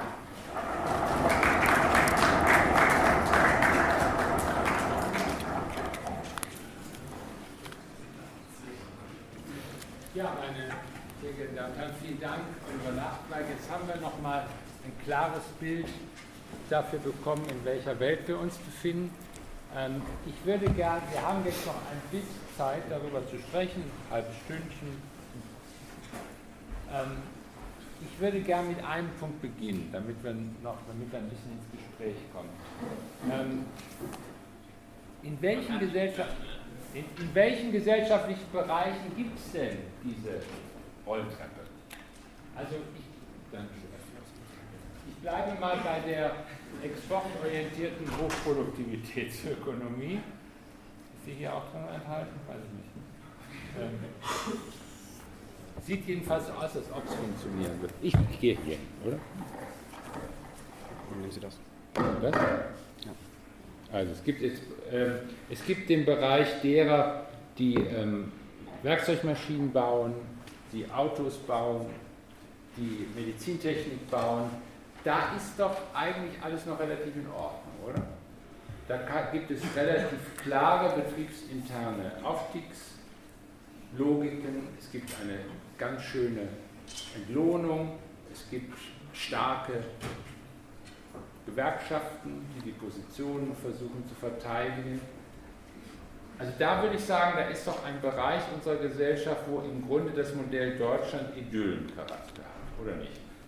Es gibt einen anderen Bereich, und das haben Sie darauf, darauf haben Sie hingewiesen, das ist der ganze Bereich der Prekarisierungskreise um den öffentlichen Dienst. Also Bildung, Pflege, auch zum Teil Verwaltung. Also ist, hat, haben sich die, die, quasi die Zentren der Unruhe in unserer Gesellschaft verschoben. Kann man das sagen? Wenn Sie zu den Arbeitskonflikten ausgehen, dann ja. Also die IG Metall hat, glaube ich, das letzte Mal 2003 gestreikt und gemessen daran, ähm, dass ist dann auch Teil des Buches, also eine, eine, Verschiebung des sozialen Konfliktes. Das sind nicht mehr die klassischen Protagonisten, ähm, ja, also sagen das, das, das, das männliche weiße Industrieproletariat, was man noch in den 60er, 70er Jahren gesehen hat, sondern das ist tatsächlich weiblicher geworden, migrantischer geworden und stärker im Dienstleistungsbereich. Mhm. Ähm, aber diese Idyllen, ich würde sagen, das ist eher wie in so einem Tatort ähm, ne, äh, wo man dann auch die, die bürgerliche Idylle dann da sieht und bei genauerem Hinschauen ist das dann gar nicht mehr so idyllisch. Ähm, also ich habe zwei, ähm, zwei wichtige Automobilfabriken über längere Jahre wiederholt besucht, äh, eine in Ostdeutschland, eine, eine in Westdeutschland. Ähm, und wenn man sich diese in Ostdeutschland anschaut, das ist eine ganz, also es ist eine der modernsten Automobilfabriken Europas. Und wenn Sie da bei diesem Automo Premium-Automobilhersteller, wenn Sie da einen Vertrag haben ähm, und dann tatsächlich ein hochqualifizierter Techniker sind, dann würde ich sagen, dann ist äh, der Professor der soziale Abstieg. Ne? Also ähm, zumindest nicht, wenn Sie W3 sind, äh, wenn, Sie, wenn Sie W2 sind. Ähm, da verdient man richtig gut. Ähm, allerdings wie sieht denn diese Fabrik dann von, äh, von, von innen aus? Also durch diese Fabrik geht eine blaue Linie hindurch. Ähm, und man muss sich das vorstellen, also ich mache das immer sehr stark stilisiert und deshalb hat das immer so diesen, ein bisschen früher was besser, heute nicht. Aber bei diesen Fabriken stimmt das so ein bisschen. Also man sagen, in den 60er Jahren hat zur Fabrik die Montage gehört, Forschung und Entwicklung gehört, natürlich gab es auch einen großen Teil äh, von der Verwaltung und die Küche und auch, äh, und auch sozusagen die Security. Heute, in dieser modernen Fabrik, sind nur noch 60 bis 70 Prozent Mitarbeiter bei diesem Premium-Hersteller. Und wenn Sie zu diesen 60, 70 Prozent äh, gehören, gratuliere. Ähm, aber die Küche ist outgesourced an einen Dienstleister. Genauso, genauso die Security. Und das waren alles Leute in dieser Küche und bei der Security, die haben früher einen Tarifvertrag gehabt. Und da hat man auch als einfache Küchenhelferin gar nicht so schlecht verdient und hatte soziale Sicherheit. Und wenn Sie sich dann anschauen, dann wird zwar noch quasi die, die Hochzeit, das heißt also, wenn das Chassis auf ähm, sozusagen die Räder kommt, ähm, das wird dann noch von dem Automobilbauer gemacht. Alles andere, die Achsen, werden dann von Thyssen Automotive, da kann ich das Unternehmen einmal nennen, äh, zusammenge äh, zusammengebaut. Und Thyssen Automotive äh, sozusagen ist ein Werkvertragsnehmer. Bei Thyssen Automotive arbeiten dann zehn Ingenieure und die haben dann gleichzeitig noch, das ist nicht übertrieben, neun, Werk, äh, neun Leiharbeitsunternehmen äh, angestellt. Das heißt, auf dem Betriebsgelände, eine Halle weiter, ähm, gibt es ein ganz anderes Unternehmen mit einer Kaskade von Beschäftigungsformen, wo man eben entsprechend weniger verdient ähm, und ähm, nicht mal der Betriebsrat das Gelände betreten darf, weil sagen, das ist dann vermietet. Und wenn Sie selbst in den zentralen Bereich der Produktion gehen, dann läuft diese blaue Linie, die ich erwähnt habe, rum und in dieser Blau, über diese blaue Linie fährt der, der, Wagen der Logistiker. Der Logistiker ist wieder ein, ein Werkvertragsnehmer, wo dann in der Regel auch Leiharbeiter ähm, arbeiten. Und diese Logistiker, die dürfen dann, das passiert dann in der Praxis nicht, aber sie dürfen nicht mit den Stammbeschäftigten kooperieren. Deshalb, sie dürfen die blaue Linie nicht überschreiten. Sie dürfen nicht mal die Schraube äh, hinübergehen. Das heißt, sie haben eine wirkliche Gleichzeitigkeit davon. Und das sieht man auch bei den anderen Premium-Herstellern. Da sagt mir der Betriebsrat, ich fand das sehr, sehr, sehr, sehr einleuchtend, ähm, die stellen da Lastwagen her. Ja, wenn wir ein neues Modell, ein neues Modell planen, dann haben wir über zwei Jahre lang 4000 Leute mehr auf dem Gelände. Wir kennen die alle nicht, das sind dann die Ingenieure und die sind dann auch um das Gelände herum. Und ähm, wenn das Modell dann fertig ist, dann haben wir 4000 Leute weniger auf dem Gelände. dann kann man natürlich sagen, das sind so die Ingenieure, das sind so moderne Nomaden. Und dann sagt er, ja, das stimmt auch. Und bis die 35 sind, da finden die das auch toll. Und irgendwann lernen sie dann, oder sie, lernt man dann den Partner kennen, mit dem man gerne zusammenbleiben möchte. Und dann sagt er, dann werden wir auf einmal zu den Personalbüros. Dann kommen nämlich diese Ingenieure, die vorher immer so rumgelaufen sind und gut verdient haben, sagen die, äh, habt ihr nicht vielleicht einen Job? Ich würde auch mich schlechter angruppieren lassen. Und deshalb ist diese Welt, finde ich, gar nicht so rosig, sondern von einer extremen Gleichzeitigkeit geprägt. Das war jetzt zu lang. War wunderbar. Darf ich noch eine Nachfrage? Das heißt, leichtes Insourcing, behutsames Insourcing ist keine Strategie der quasi als Wiederherstellung eines verpflichtenden Bindung in Aussicht stellenden sozialen Bandes. Doch. Also ich bin, also ich äh, sozusagen dafür, äh, die, die, kritischen Gewerkschaftskollegen werden mich jetzt dafür schlachten wollen. Ich, ich, ich finde Insourcing eine richtige Strategie. Mhm. Äh, man sollte sich nur ähm, über den Preis sozusagen Bewusstsein, den Preis aussprechen. Das heißt, es wird Insourcing betrieben und die Gewerkschaften machen das aktiv. Insourcing hat den Vorteil, äh, man hat die Leute wieder im Tarifsystem und in der kollektiven Interessenvertretung drin. Aber der Preis des Insourcings ist, dass man insgesamt Zugeständnisse bei der Eingruppierung macht. Ähm, und das heißt, das ist, sag ich mal, der zentrale Mechanismus des Neoliberalismus. Das ist nämlich immer ein teuflischer Pakt. Man, man bekommt etwas, aber der Preis, den man zahlt, die Rechnung bekommt man meistens erst später und die zahlen sich dann langfristig aus. Aber die gewerkschaftliche Strategie ist schon die richtige dabei. Bitte schön. Äh, erstens, ich habe schwere Bedenken mit Ihrem Rolltreppenbild, aber das stellen wir mal kurz hinten an.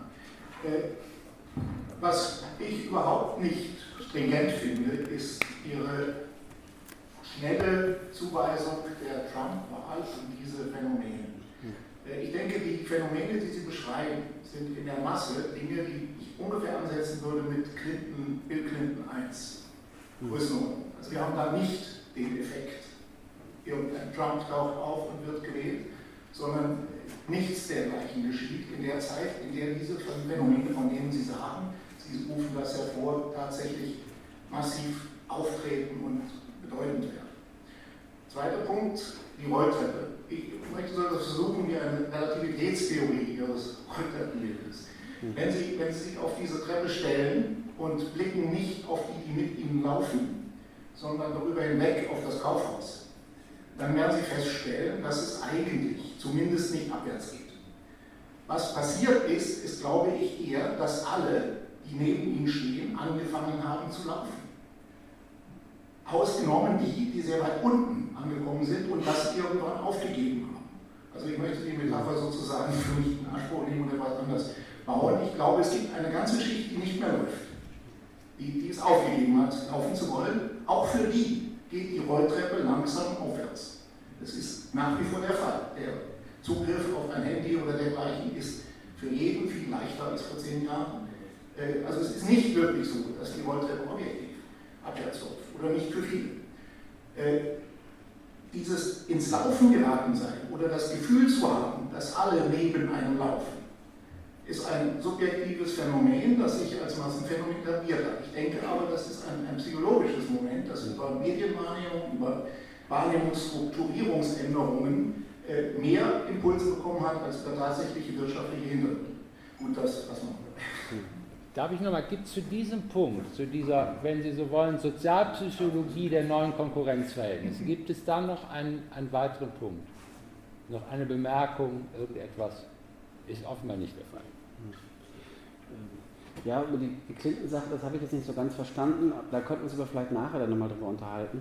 Ähm, ich, ich finde jetzt Ihre Erweiterung der, der Rolltreppenmetaphorik gar nicht so uninteressant.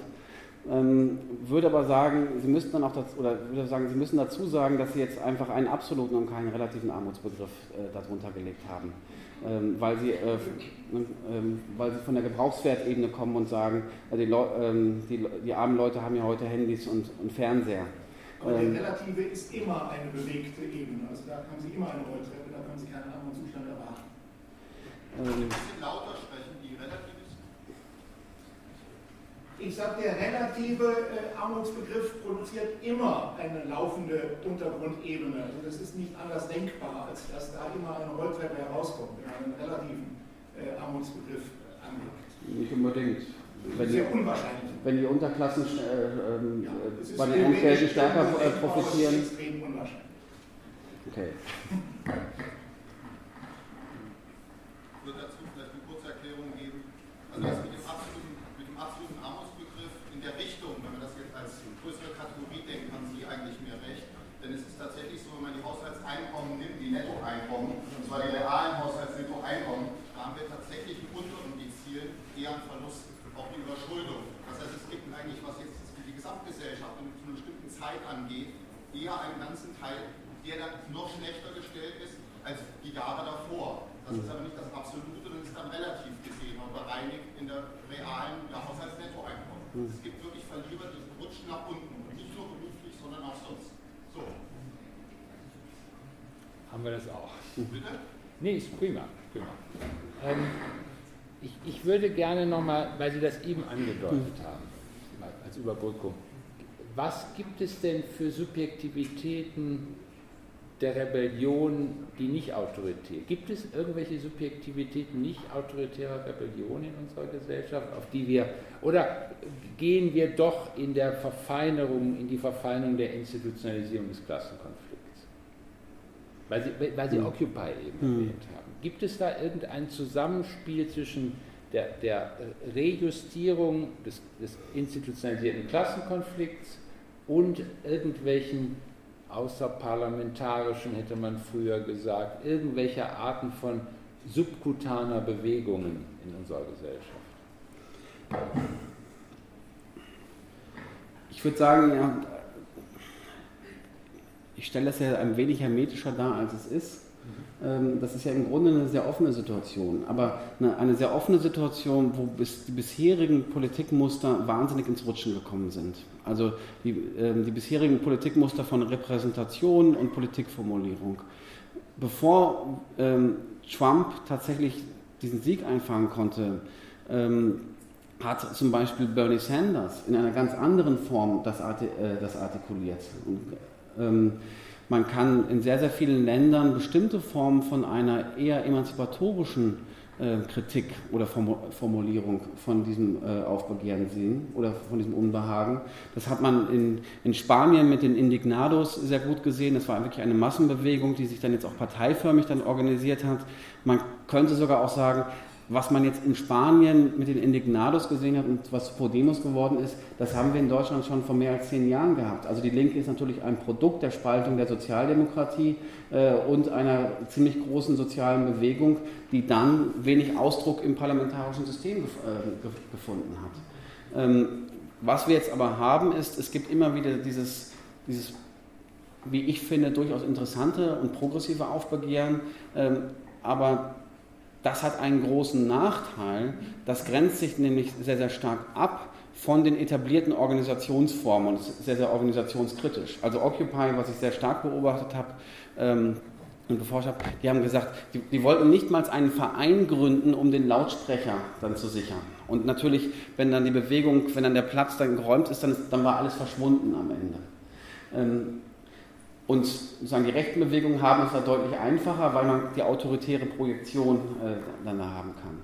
Aber was wir sehen und was, oder was man zu wenig sieht, ist es so etwas wie, wir reden über Pegida und die AfD sehen aber zu wenig, dass in Deutschland gerade wir gleichzeitig einen der größten zivilgesellschaftlichen Aufbrüche seit Dekaden haben.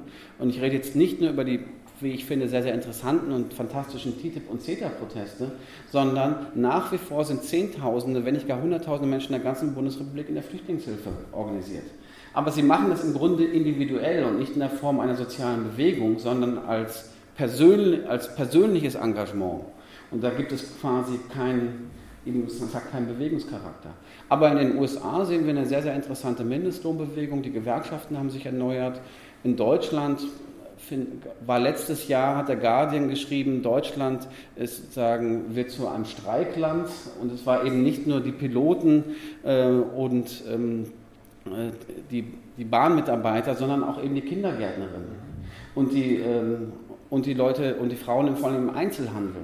Und das waren auf einmal ganz andere Streiks. Also deshalb finde ich, dass das, was man da gesehen hat, das waren dann, Verzeihung, wenn jetzt IG Metall-Mitglieder hier sind, aber äh, also wenn man auf eine IG Metall-Streikversammlung geht, dann ist das immer so ein bisschen so, es, es gibt die Erbsensuppe und dann steigt der Hauptamtliche der IG Metall auch auf den Wagen und sagt, so, äh, jetzt wollen wir einen, äh, einen größeren Schluck aus der Pulle.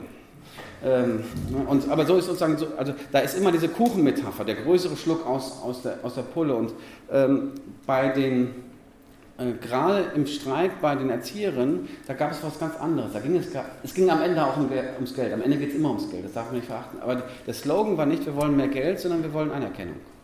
Wir wollen Anerkennung für eine gesellschaftlich reproduktive Tätigkeit, die ganz zentral ist für, äh, für unsere Gesellschaft. Wir sind nicht nur die Basteltanten, sondern wir sind die, die, das für überhaupt am Laufen halten. Das, das, geht übrigens rein bis in die Pflege. Ich habe äh, auch sehr viel zu Krankenhäusern geforscht und ich war immer der Überzeugung, habe gesagt, in Krankenhäusern wird sich nie was tun, weil der Pflegeethos so hoch ist. Das hat sich geändert. Gerade die Krankenhäuser sind eigentlich zu Bastionen von kleinen Rebellionen geworden, weil die Leute dann sagen, ich kann nicht mehr richtig pflegen unter diesen Bedingungen. Also das Pflegeethos kippt da und so ist es auch bei den Kindergärtnerinnen und die sagen eben, wir wollen Anerkennung, später wurde es dann zur Aufwertung. Und wenn sie sich dann nochmal ganz zurückgehen, und das finde ich das, das Interessante, das kehrt nicht wieder, aber dieses Motiv kehrt wieder. Der ursprüngliche Slogan der Arbeiterbewegung war mal ein gerechter Lohn für ein gerechtes Tagewerk. Und das war eben die Verquickung von einer Würdedimension mit einer monetären Dimension. Und das scheint mir wiederzukommen, dass generell der soziale Konflikt deutlich moralischer aufgeladen ist. Und diese Moralität ist eine Chance, kann aber auch eben eine Tragödie werden, wenn nämlich die Moralität eben mit einer Abwertung verbunden ist. Das heißt also für das soziale Band ist, geht es um Milieus der Respektabilität. Das ist sozusagen das Thema. Genau. und dann wieder die Frage, welche Art von politischer Organisationsweise könnte es geben, um Milieus der Respektabilität in die politische Debatte einzubringen. Das, Sie haben schon angedeutet, es geht natürlich um die Debatte über politische Preise. Politische Preise von Pflege, politische Preise von, äh, von vorschulischer Erziehung. Das sind die großen Themen, die wir hatten im vorvergangenen Jahr. Und das fand ich auch ein sehr interessanter Punkt. Das war ja eine halbwegs rationalisierende Debatte für die, für die Gesamtverfassung der Gesellschaft. Wie wollen wir und in welchem Ausmaße wollen wir politische Preise für Dinge ein, sozusagen einpreisen, äh, die nicht so einfach nach Produktivitätsfortschritten beurteilt werden. Ich würde grundsätzlich mal noch erweitern diese Klassenfrage. Diese Klassenfrage wurde ja im 20. Jahrhundert sehr stark auch thematisiert. Ich denke, die ist heute nur noch ökonomisch äh, zu bewerten. Man fast nur noch. Das ist hm. nicht äh, meine Ausrichtung, aber ich denke, es geht fast nur noch ums Geld. Wenn Leute armutsgefährdet sind, die in politischen Positionen sind, wo sie eigentlich aber nicht hm. verdienen, sondern ehrenamtlich, Magistrat, wie auch immer, äh, die sich sehr engagieren, die auch beruflich eigentlich sehr qualifiziert sind, aber die nicht in Positionen sind, wo sie wirklich Geld verdienen. Also sie sind nicht in bestimmten Strukturen drin, wie das vorhin im Besonderen in dem Autobetrieb, was auch immer da war, der geschildert wurde, dann sind die sozusagen gewisserweise abgehängt. Es ist egal, was für eine Bildung die haben, es ist egal, was sie beruflich ausüben, es ist egal, wie sie sich politisch und sonst einbringen oder welchen Status sie haben. Sie können hm. auch funktional führend sein in der Stadt, mhm. auch kirchlich.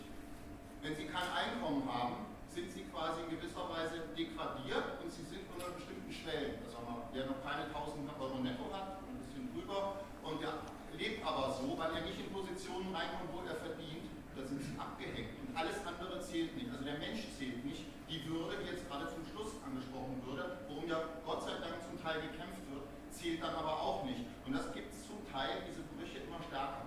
Und das ist ein Grundproblem und das müssen wir angehen gegen eine zunehmende Intellektualisierung und Rationalisierung, die eigentlich den Menschen gar nicht mehr sieht. Das wollte ich nur noch mal sagen, gerade was jetzt in Klassenbegriffen geht. Ja.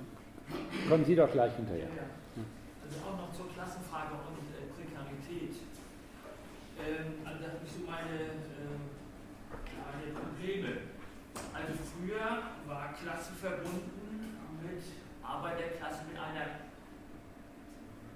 Früher war Klasse verbunden, sprich Arbeiterklasse mit einer eigenen Kultur, mit Masse, im Zug der Massenproduktion, mit einem eigenen Selbstbewusstsein, eigenem Stolz, sprich auch Respekt, gegenseitigen Respekt, Solidarität äh, und eine gemeinsame Arbeitszeit, gemeinsame Freizeitgestaltung etc. Es war relativ konform. Ähm, das ist alles weg. Das hat sich aufgelöst. Und das kann man, glaube ich, nicht, äh, oder Prekariat ist äh, das Zeichen dieser Auflösung. Und äh, ähm, das hat sich verlagert in die Milieus herein. Also das, das Prekariat findet man in allen Milieus, nur wird es unterschiedlich interpretiert. In den oberen Milieus kann auch Prekariat äh, ein, eine gewünschte Freiheit sein, äh, wird von den anderen negativ konnotiert und sagen, wieso ist doch verdienst ja gar nicht viel und so weiter und so fort. Also da ist, äh, gehen, andere Werte. Also äh, ist es möglich, sozusagen diesen alten Klassenbegriff wieder einzuführen? Ich glaube ich nicht. Da muss irgendwas anderes her. Also gibt es, äh, äh wie soll ich sagen, Verklumpungen negativer ähm, äh, Individualisierung? Ja, der Klassenbegriff, äh, das, das haben wir die Intellektuellen gar nicht in der Hand. Äh, ich, sondern ich glaube, der Klassenbegriff kommt aus den Realitäten äh, wieder zu uns. Aber Sie haben natürlich mit einem Punkt recht und das ist äh, gewissermaßen eine Tragödie und deshalb war es auch so leicht, immer den Abschied von der Klasse äh, zu vollziehen, intellektuell, weil äh, ich mal, eine Mischung aus Sowjetmarxismus äh, und Fordismus-Marxismus hat dann immer die Klasse dann eben sehr, sehr stark eben als die fordistische Fabrikarbeiterklasse gesehen. Also das Bild, was man dann immer hatte, war im, war, war im Grunde äh, Kettenfett Blaumann. Ähm, aber als Marx äh, geschrieben hat, äh, im relativ viktorianischen Zeitalter, da war die Mehrheit der Arbeiterklasse war eine Arbeiterinnenklasse und das waren Hausmädchen.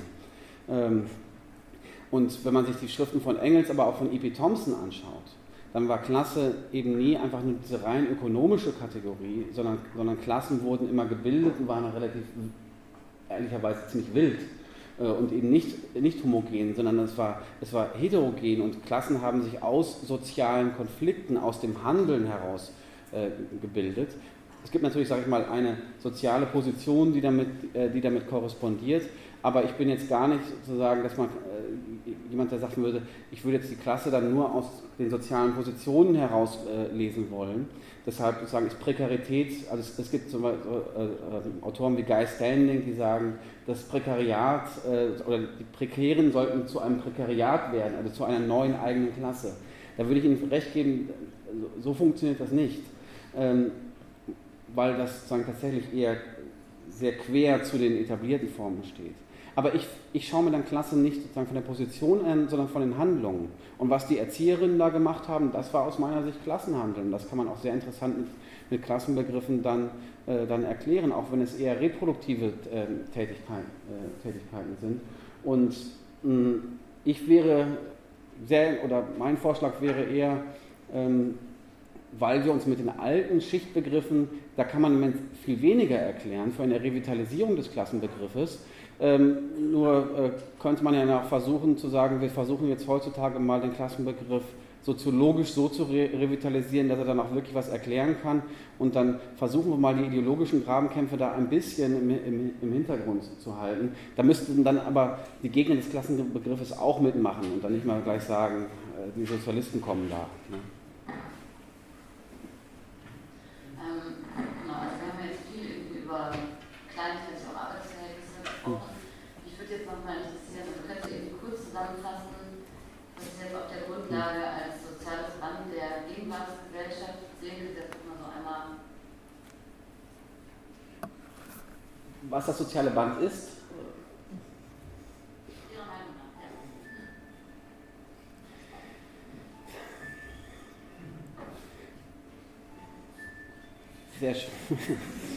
Sie müssen, Sie sehen, ich muss überlegen. Also ähm, das, das, soziale Band ist, das, ist, ist, die Tragödie oder die Komplexität, weil nämlich das soziale Band ex existiert eher äh, in der Latenz, weil wir wissen, wir sind alle interdependent. Und das ist das, was, was Norbert Elias herausgestellt hat. Er hat gesagt, äh, wir sind eine Gesellschaft mit einer steigenden sozialen Differ Differ Differenzierung und aber gerade in dieser, Elias und Durkheim haben das ein bisschen herausgestellt und Durkheim ähm, äh, und, beid, und aber auch Elias haben dann gesagt, in dieser sozialen Differenzierung entsteht ein soziales Band, weil wir im Grunde wissen, wissen müssten, und das ist die Pointe bei den beiden, dass wir voneinander stärker abhängig sind. Äh, aber Durkheim hat dann in der zweiten Auflage äh, über die Arbeitsteilung gesagt, naja, ganz so funktioniert es dann ja doch nicht mit der Arbeitsteilung, dass dann eine organische Solidarität erwechselt, sondern wir brauchen vielleicht doch die Gewerkschaften. Äh, das ist etwas verkürzt, wie ich Durkheim wiedergegeben habe, aber ich glaube, es existiert kein soziales Band an sich, sondern äh, soziale Bänder werden geknüpft über Handeln. Und ähm, Deshalb wäre ich ja, oder bin ich immer ein großer Freund von sozialen Bewegungen und Streiks und Konflikten äh, und bin da auch eher bei Dahrendorf, also, weil ich halte ein, für ein Grundproblem unserer Gesellschaft, weshalb das soziale Band zerreißen droht, ist, dass man so eine wahnsinnige Angst vor Konflikten hat. Und immer gesagt, jeder, bei, bei jedem Streik, wenn die, der, ähm, wenn die Bahnarbeiter einmal streiken, dann wird gleich der Weltuntergang ausgerufen, das, äh, das Grundgesetz soll, soll geändert werden. Äh, dabei nehmen auch die Leute erstmal nur ihre Rechte wahr. Äh, man kommt am Bahnhof miteinander ins Gespräch. Das Gespräch ist nicht immer schön, aber man kommt miteinander ins Gespräch. Ähm, und bisher, und Dahrendorf hat immer gesagt, und das finde ich sehr, sehr, sehr, sehr einleuchtend, die meisten Konflikttheoretiker, das Führen der Konflikte ist eine Form der sozialen Integration, weil man diese Konflikte in diesem Moment erstmal ausspricht und Interessen äh, formuliert. Und in dem Moment, wo man Interessen formuliert, muss man mit den anderen eben ein, ein Gespräch beginnen. Und deshalb ich, würde ich sagen, es existiert kein soziales Band an sich, sondern das soziale Band äh, wird immer nur wieder neu hergestellt, wenn wir Konflikte führen. Und je weniger Konflikte wir führen, desto mehr wir versuchen, sie stillzustellen, was Frau Merkel ja hervorragend kann ähm, desto mehr ist es, äh, sagen, das vorhandene soziale Band auch vom Zerreißen bedroht.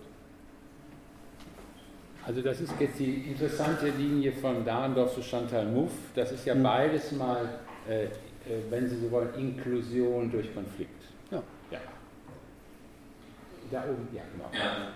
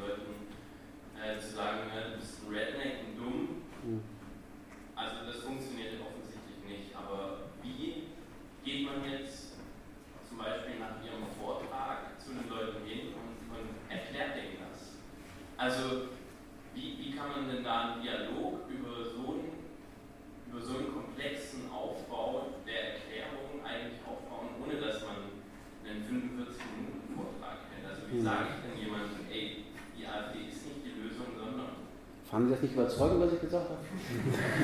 Doch, das ähm, Nein, aber schon klar.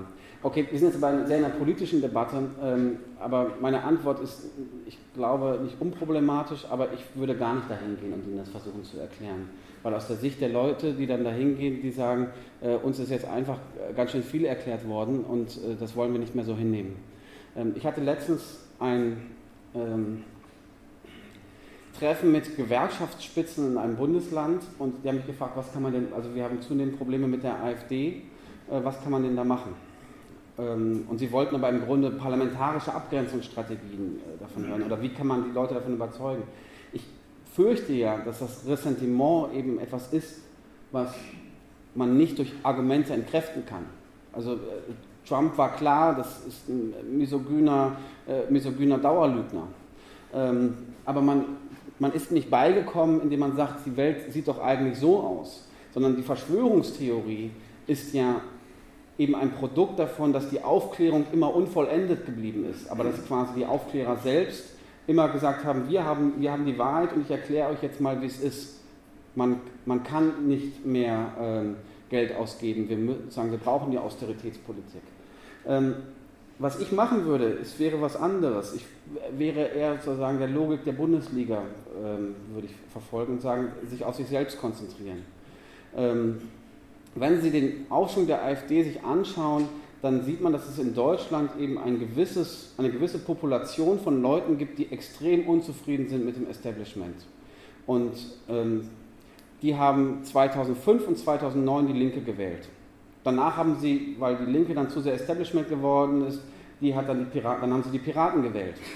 Ähm, jetzt, wo die Piraten abgestürzt sind, sozusagen, äh, fangen, fangen sie an, ähm, die AfD zu wählen. Bei der Wahl in Mecklenburg-Vorpommern die große Tragödie, Gewerkschafter, organisierte Gewerkschafter haben überproportional die AfD gewählt. Nicht in großen Zahlen, aber überproportional. Wenn man diesen Leuten eine, äh, etwas bieten möchte, dann würde ich eher sagen, nicht, nicht ihnen noch mehr, sie nicht noch mehr belehren, sondern einfach eine andere Alternative zeigen eine, eine soziale Bewegung, die meinetwegen die Eliten herausfordert und sagt, wir, wir können eine ganz andere Gesellschaft aufbauen. Ich will jetzt gar nicht diese Bewegung skizzieren, aber ich glaube, dass eine sichtbare Alternative einen viel größeren Druck auf so etwas wie Pegida und die AfD aus, ausüben würde, weil hier kann man alle Unzufriedenen sammeln. Trump hat sehr, sehr viele sagen, Abgehängte aus der weißen Arbeiterschaft äh, erlangt, die jetzt nicht zwangsläufig Rassisten waren. Die haben das in Kauf genommen, muss man sagen. Aber das waren Leute, also Trump hat die Wahlkreise gewonnen oder die, äh, die Bundesstaaten gewonnen, die vorher zweimal Obama gewählt haben. Ähm, Wisconsin, Ohio, äh, Pennsylvania, klassische linke demokratische äh, Wahlkreise. Und das waren aber eben die Gruppen, die, gesa äh, die gesagt haben, wir glauben nicht mehr an diese, an diese technische Intelligenz, an diese technische Postdemokratie, wie sie, wie sie, wie sie Clinton äh, vollzieht, und wir wollen die radikale Alternative. Die hätten aber auch Sanders gewählt. Und das Fehlen von, von einer Sanders-Alternative, ich habe mit Heinz Bude vorher schon darüber geredet, also wir haben da ganz unterschiedliche Positionen, aber man muss das ja gar nicht gut finden. Aber ich glaube, dass es der Mangel an Alternativen ist. Und das wäre meine sozusagen nicht besonders angenehme Antwort, aber nicht mit den Reden, sondern irgendwas anderes machen, was auch radikal ist. Also unsere Debatte war, dass ich die Leute, die freundlich merken, mit so einer freundlichen Ironie waren, sagen, verstehst du nicht, es ist der Kapitalismus. Diese Leute, die das seit 30 Jahren sagen und jetzt wieder sagen, denen kann ich den Hals umdrehen. Weil die nie irgendwas, das war unsere, unsere Kontroverse, weil die nie irgendwas gelernt haben und immer nur das Gleiche erzählt haben. Das ist das Problem bei Sanders, der vielleicht im persönlichen Umgang soll er auch mal ganz nett sein, aber was er so erzählt, ist, denke ich, um Himmels Willen.